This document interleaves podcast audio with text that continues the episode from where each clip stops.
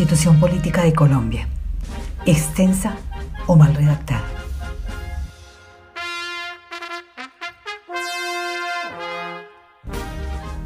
La Constitución colombiana en su estructura cuenta con un preámbulo de un párrafo, 380 artículos de variados tamaños, una sección diversa de disposiciones transitorias con más de 90 artículos. Su texto está compuesto por aproximadamente 68.400 palabras, muy por encima de otros países como Japón con 5.200, Estados Unidos 7.800, Francia 8.900, Alemania 22.700 y relativamente más corta que países como México con 79.000 palabras o Ecuador con 102.000.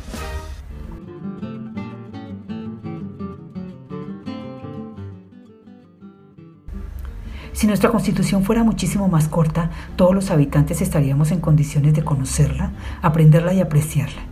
Si fuera apropiadamente corta con un texto básico pero claro y que no deje lugar a discusión, además de difícil de reformar o cambiar, podría enseñarse desde la educación primaria y reforzarse en la educación secundaria y universitaria. Y así podríamos conocer las directrices que la rigen y los derechos y obligaciones que nos asisten. Así quizá no necesitaríamos una instancia u órgano exclusivo y especializado para interpretarla y protegerla. Nuestra constitución política tiene 30 años. Nos acompaña desde 1991 y se originó por una fallida reforma política en 1986 que pretendía extender la participación ciudadana y evitar la corrupción administrativa. Esta situación dio origen a un movimiento estudiantil y político que propuso una nueva constitución mediante la introducción de la séptima papeleta en las elecciones de 1990, según la cual los colombianos con su voto podrían expresar si estaban de acuerdo con la convocatoria a una Asamblea Nacional Constituyente para que dictara una nueva constitución.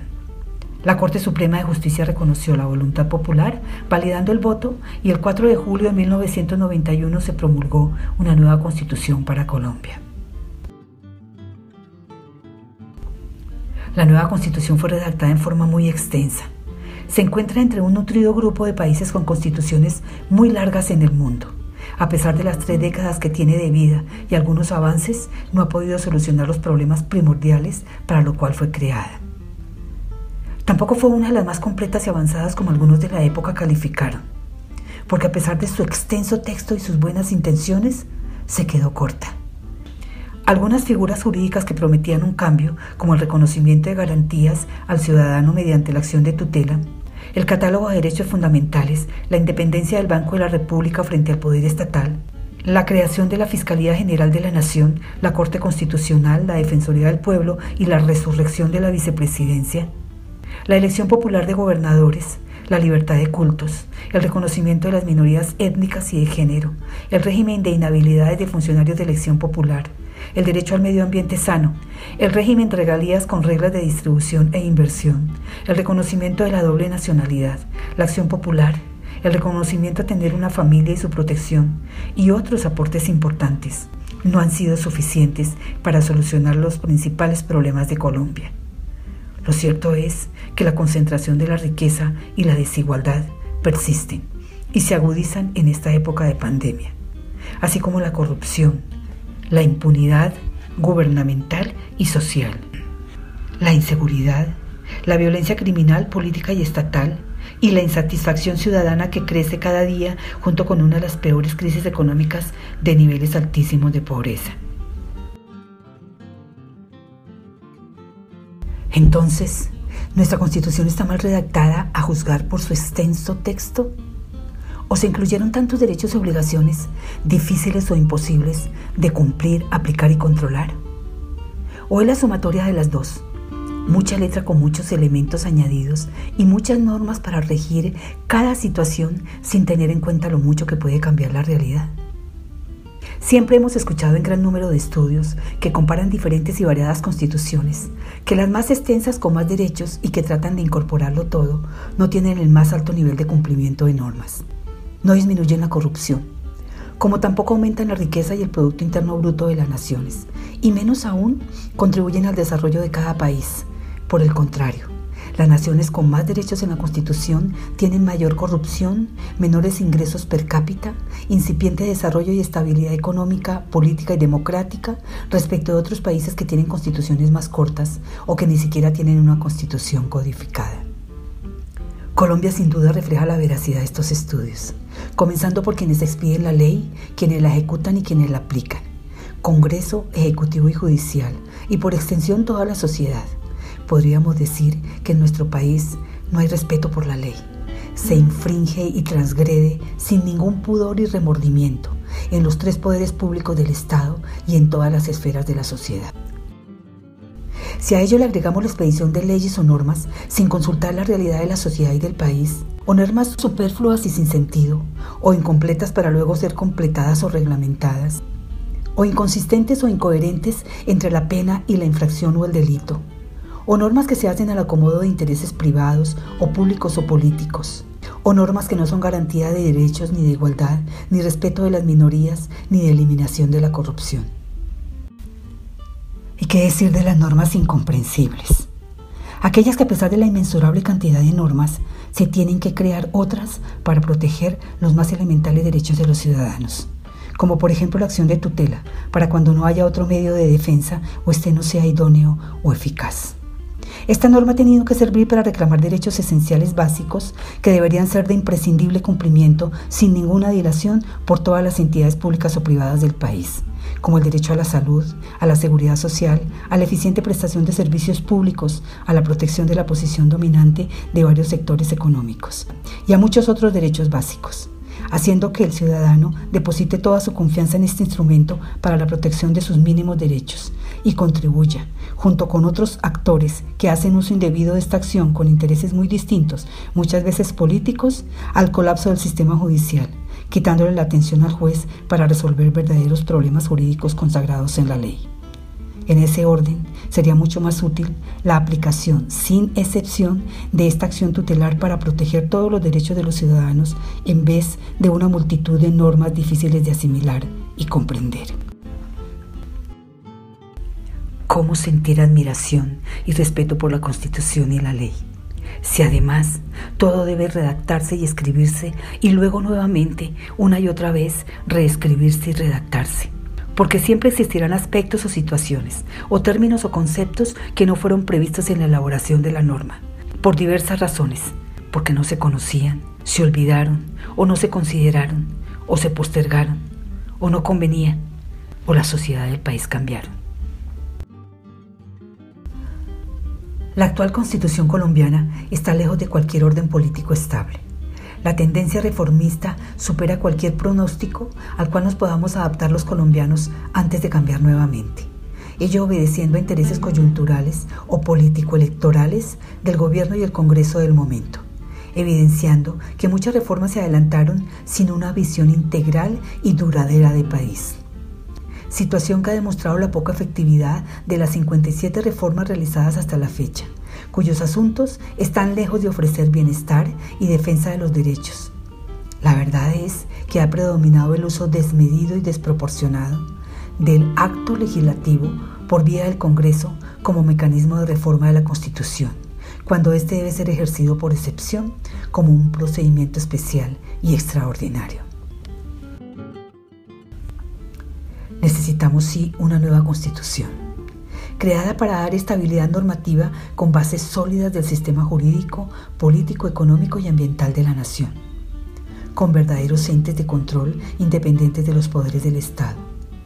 Una constitución corta y sencilla, clara y concisa, con más principios y sentido común que palabras sin razón y sin sentido humano, con un lenguaje básico fundamental, de poca longitud y una estructura lingüística que se entienda sin lugar a dudas para que persevere en el tiempo y no se impacte con los cambios generacionales de la sociedad y la nación. Imposible o difícil de reformar por los mandatarios y los legisladores de turno, redactada con principios básicos mínimos generales, justos y equitativos, que serán los mismos que regirán la creación de cualquier ley o norma local o nacional, la suscripción de tratados multilaterales con otros países y la aplicación de normas externas o el sometimiento a autoridades internacionales. La jurisprudencia también, ese conjunto de sentencias, decisiones o fallos relevantes, dictados por órganos o tribunales de justicia o autoridades gubernamentales, que se resuelven en el marco del conocimiento de la Constitución y la ley, permitiendo la aplicación del derecho a los hechos mediante el juzgamiento, puede contribuir ampliamente a la resolución de causas no consideradas en la normatividad existente y así colaborar con ese mundo cambiante de país y sociedad para que se ajuste permanentemente. El camino a una nueva constitución requiere irremediablemente el cambio estructural del sistema político colombiano. Su conformación, organización, elección, permanencia, fuero, retribución, beneficios, privilegios, etc. De los tres poderes públicos del Estado, el Ejecutivo, el Legislativo y el Judicial, en todos los niveles existentes, nacional, departamental, municipal y local, incluyendo los organismos de control y la organización electoral. La transformación de los que gobiernan o aspiran a gobernar los asuntos que afectan a la sociedad y al país y sus regiones deben estar apoyadas en más conocimiento y destreza intelectual sobre igualdad y justicia que recordación, creación y aplicación de un millar de normas rígidamente codificadas. Sus derechos y obligaciones no deben diferir de los de cualquier ciudadano colombiano. Su proceder y vocación deben asegurar intachables principios éticos, libres de investigaciones en curso, con buena preparación académica y experiencia y altas calidades y cualidades para el debate de las ideas y la proposición y escucha de soluciones y proyectos de normas diligentes y oportunas, destacándose por la investigación, la lectura y el análisis de sus propuestas y las de sus pares, resolviendo y votando con detenimiento, cuidado y responsabilidad pero nunca por desconocimiento de lo que votan o por respaldo a una bancada partidista, partido político o intereses personales individuales o colectivos. El comportamiento general de la población también debe evolucionar apropiando principios de justicia e igualdad y creando el arraigo y repetición de valores de responsabilidad, solidaridad y respeto con más honestidad, decoro y ética que un montón de normas difíciles de entender, aprender y recordar. Reconociendo que como ciudadanos nos corresponde tomar las mejores decisiones, sin esperar que otros hagan lo que a nosotros nos corresponde hacer, para votar libremente y con conocimiento, para exigir el cumplimiento y los cambios que el país merece asumiendo que si la situación no mejora, cada uno de nosotros tiene una gran responsabilidad.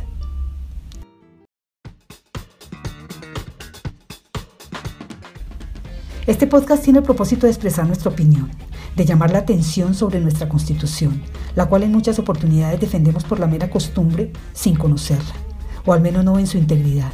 Para ello los invitamos a ojearla, a revisar algunos temas de su articulado y a reflexionar si su texto está bien escrito o la cantidad de palabras que tiene es apropiada, si en realidad el contenido de la misma se cumple y si es viable su aplicación, si el sistema político y las instituciones que la Constitución consagra es el adecuado o por el contrario fomenta la desigualdad, corrupción y el abuso de poder. Comillas. Si el sol alumbra para todos, justicia es libertad. Cierro comillas. Décima estrofa del himno nacional de Colombia para reflexionar.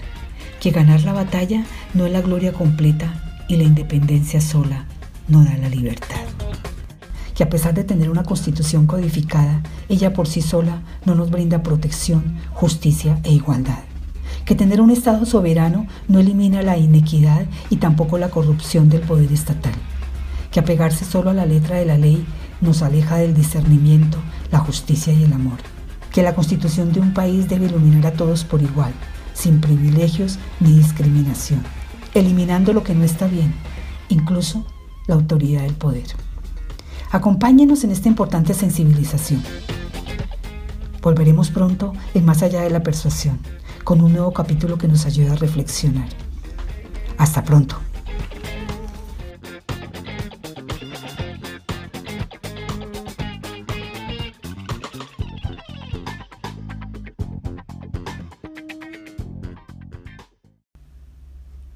El buen uso del lenguaje. El lenguaje es la capacidad propia del ser humano para expresar pensamientos y sentimientos por medio de la palabra, pudiendo comunicarse oralmente o por escrito, mediante un sistema de signos utilizado por una comunidad. El lenguaje de los seres humanos es un sistema de comunicación estructurado, combinatorio y complejo, que se expresa con secuencias sonoras y signos gráficos. También hay lenguajes artificiales creados por los humanos, como las matemáticas, lenguajes de programación y otras disciplinas, en tanto que los animales se comunican a través de signos sonoros, olfativos y corporales. Para hacer uso del lenguaje no es necesario ser un erudito. Por ello, es muy común que a todos se nos escape uno que otro error ortográfico, tanto en la escritura como en el lenguaje hablado. Sin embargo, es necesario procurar mejorar cada día el correcto uso del lenguaje, independientemente de las variedades lingüísticas de la misma lengua, cuyos rasgos específicos derivan de las relaciones sociales entre sí, las condiciones ortográficas, perdón, las condiciones geográficas donde viven o culturales grupos sociales donde también influye la edad y nivel de educación. Las diferencias pueden estar relacionadas con el vocabulario, la entonación, la pronunciación o la confección de expresiones, manifestándose más claramente en la oralidad que en la escritura. De esta forma, cuando se escucha hablar a alguien, es posible, es posible suponer es posible suponer en qué región reside, de qué grupo de qué grupo forma parte. De esta forma, cuando se escucha hablar a alguien, es posible suponer en qué región reside, de qué grupo forma parte, si es niño, adolescente, adulto, etc. y qué nivel educativo tiene. La introducción anterior, la introducción anterior es para poner en contexto el tema que queremos abordar, pero no es una clase de lenguaje, Tampoco se trata de ignorar la evolución del lenguaje. Es un llamado a la reflexión para no perder el interés por aprender el correcto uso del lenguaje.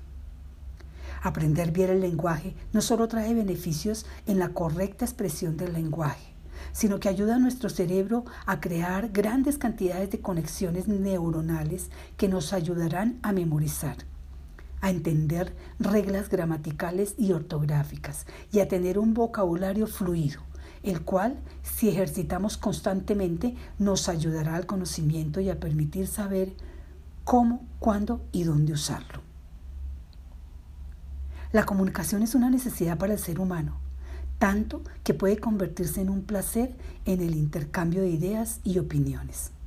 Por ello es muy importante mejorar cada día la buena expresión del mensaje y la capacidad de la comunicación con el uso de los códigos lingüísticos del lenguaje aprendiendo bien las reglas y formas de nuestra lengua materna y las de otras lenguas que queramos aprender. Nos gustaría poner en el debate los siguientes temas que tienen que ver con el lenguaje. En primer lugar, el tema de la pronunciación. El sonido correcto de acuerdo con los signos lingüísticos de la lengua que hablamos. Por ello consideramos que por ello consideramos que podemos tener una entonación o estilo diferente o dialecto variado de acuerdo al lugar en donde vivimos o nos educamos, pero nunca omitir un sonido articulado distinto al que correctamente corresponde nuestra lengua o a otra que aprendamos. Así, por ejemplo, si en la lengua castellana la pronunciación de la S debe sonar como S, como el sonido que sale sin esfuerzo de nuestra boca, produciendo un pequeño zumbido, produciendo un pequeño silbido con los dientes juntos y la lengua adentro. Eliminar el sonido de esa S de las palabras que tengan S lo consideramos incorrecto. La S no puede ser muda porque en la lengua castellana ella tiene su propio sonido.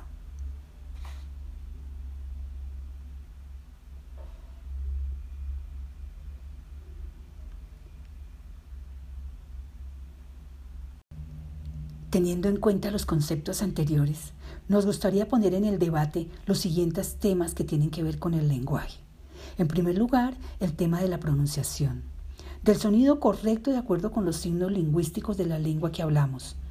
Por ello consideramos que podemos tener una entonación o un estilo diferente o dialecto variado de acuerdo al lugar donde vivimos o nos educamos pero nunca emitir un sonido articulado distinto al que correctamente corresponde nuestra lengua o a otra lengua que aprendamos. Así, por ejemplo, en la lengua castellana la pronunciación de la S debe sonar como S, como el sonido que sale sin esfuerzo de nuestra boca, produciendo un pequeño silbido con los dientes juntos y la lengua adentro. Eliminar el sonido de la S de las palabras que tengan S lo consideramos incorrecto. La S no puede ser muda porque en la lengua castellana ella tiene su propio sonido. Tampoco podemos cambiar su sonido por otro sonido del abecedario de la misma lengua porque también estaríamos vulnerando el sonido del otro símbolo o letra, como por ejemplo reemplazar el sonido de la S por el sonido de una J. Lo mismo sucede con todas las demás letras del abecedario y sus diferentes combinaciones. En segundo lugar, el uso de algunas muletillas, aquellas expresiones verbales que se repiten por hábito o a veces inconscientemente empleadas para poder avanzar con la idea que estamos exponiendo y nos quedamos bloqueados o no encontramos la palabra adecuada o no sabemos qué decir. Hay variedad de muletillas, conjuntivas para llenar espacios que necesitan pausas como mm, eh, dramáticas para hacer énfasis como por ejemplo había literal un millón de niños. Muletillas como pasarela, como o sea, en teoría, o muletillas de revisión, ¿verdad? Ok, vale. Si bien es cierto en algunas oportunidades las muletillas pueden ser útiles, siempre que tengan un sentido neutro, no es lo mismo cuando se reproducen automáticamente mediante palabras que se repiten como punto de apoyo para iniciar o terminar una frase en nuestro lenguaje cotidiano, sin que ellas correspondan a lo que está sin que ellas correspondan a lo que se está manifestando, o su significado sea distinto, o no tengan relación con la idea que se está desarrollando en el lenguaje por lo general hablado, siendo innecesarias y sin ningún aporte en, siendo innecesarias y sin ningún aporte en la comunicación, pero más grave aún, siendo en muchas oportunidades desagradables y ofensivas al interlocutor o a un tercero. Hemos visto que este tipo de muletillas se repiten a veces por moda o por imitación y se van, y se van extendiendo en una comunidad. En Colombia se han puesto de moda algunas muletillas cuyo uso ha venido aumentando en la población joven, principalmente en las ciudades o en los adultos masculinos para demostrar carácter y dureza. Así, por ejemplo, las palabras como huevón y marica son insertadas en el lenguaje sin ninguna razón de ser. Por ello, es muy común escuchar frases acompañadas de estas expresiones. Una frase podría ser como por ejemplo, huevón, usted está muy delgado. Huevón significa hombre con testículos grandes. A simple vista, sin conocimiento de causa específico, no se podría determinar que esa persona tiene testículos grandes. Además, nada tiene que ver con lo que se está conversando que es que está muy delgado. Otro ejemplo podría ser marica, ¿vamos a la fiesta esta noche?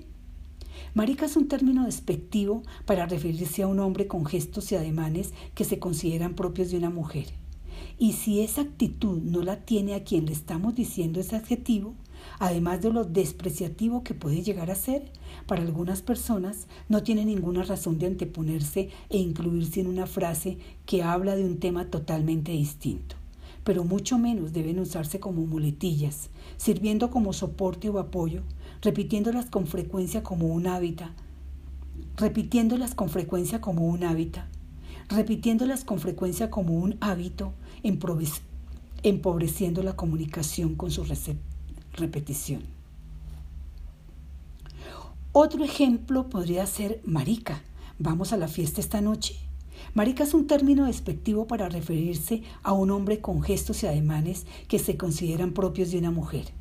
Y si esa actitud no la tiene a quien le estamos diciendo ese adjetivo, Además de lo despreciativo que puede llegar a ser para algunas personas, no tiene ninguna razón de anteponerse e incluirse en una frase que habla de un tema totalmente distinto. Pero mucho menos deben usarse como muletillas, sirviendo como soporte y apoyo, repitiéndolas con frecuencia como un hábito, empobreciendo la comunicación con su repetición. Hay también muchas palabras inadecuadas o palabrotas que se utilizan para agrandar el interés en una frase o impartir un regaño o proyectar una dura imagen. Sin embargo, tienen en su significado un gran componente de insulto, agravia, ultraje o humillación. Pero quienes las pronuncian y repiten no advierten lo desagradables que pueden ser, o los sentimientos que pueden generar en su interlocutor u oyente en general. Muchas veces quienes las repiten las asocian a valentía, temple y vigor. El uso de esta clase de lenguaje no sería reprochable si se usa correctamente en el contenido momento y situación adecuados. O si el uso de esta clase de lenguaje no sería reprochable, el uso de esta clase de lenguaje no sería reprochable si se usa correctamente en el contenido, momento y situación adecuados, o si su, o si su utilización corresponde estrictamente al significado que concierne, o si solo se usa para sí, para desahogar para desahogar emociones de enojo, frustración, para desahogar emociones de enojo, frustración y estrés. Lo anterior nos recuerda la imagen de un niño entrevistado en medios que refería su incomodidad por lo que él consideraba falta de respeto de su padre al tratarlo con palabrotas y frases desagradables permanentemente.